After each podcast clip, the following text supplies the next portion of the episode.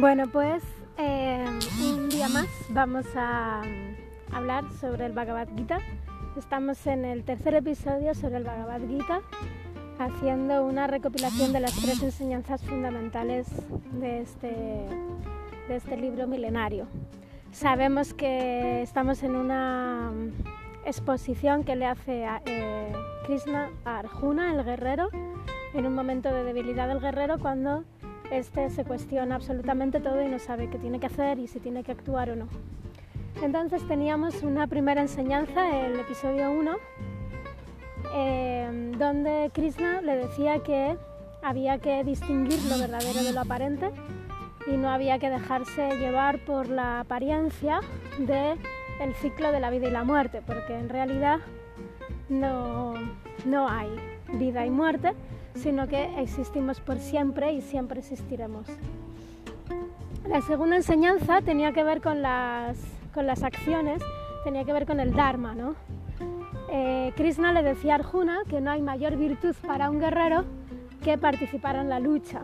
Decíamos, no es la acción en sí misma, sino es la eh, coincidencia entre la acción y nuestra naturaleza, lo que hace que una acción sea virtuosa o no también nos hace virtuosos a nosotros, o sea, ser bien, digamos, ¿no?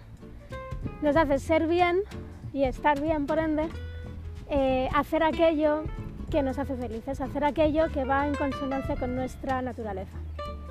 La tercera enseñanza tiene que ver con esta segunda y es que eh, no, debemos no debemos apegarnos, no debemos preocuparnos por los resultados de la acción eh, Krishna le dice a Arjuna que no se preocupe por vencer o perder la batalla.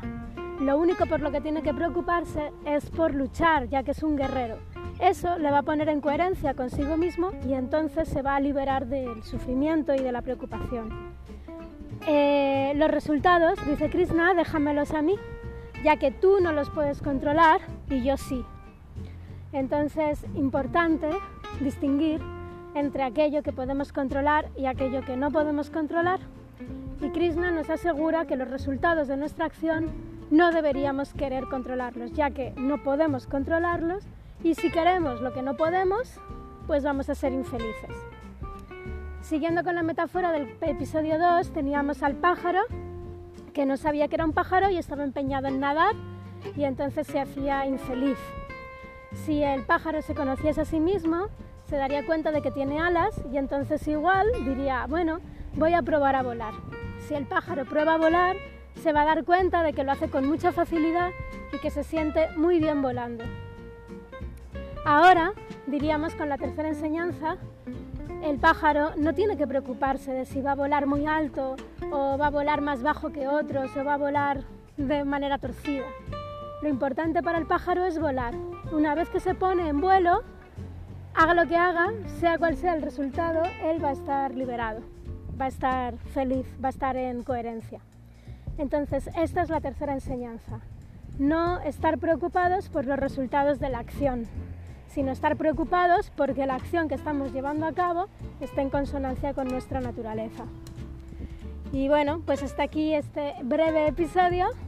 Espero que les hayan gustado estas enseñanzas y ya saben, si se quieren apuntar al curso completo, pues escriban a aleteando04 gmail.com o vayan a Instagram a night con y n a y t yoga night yoga en Instagram. Gracias, namaste.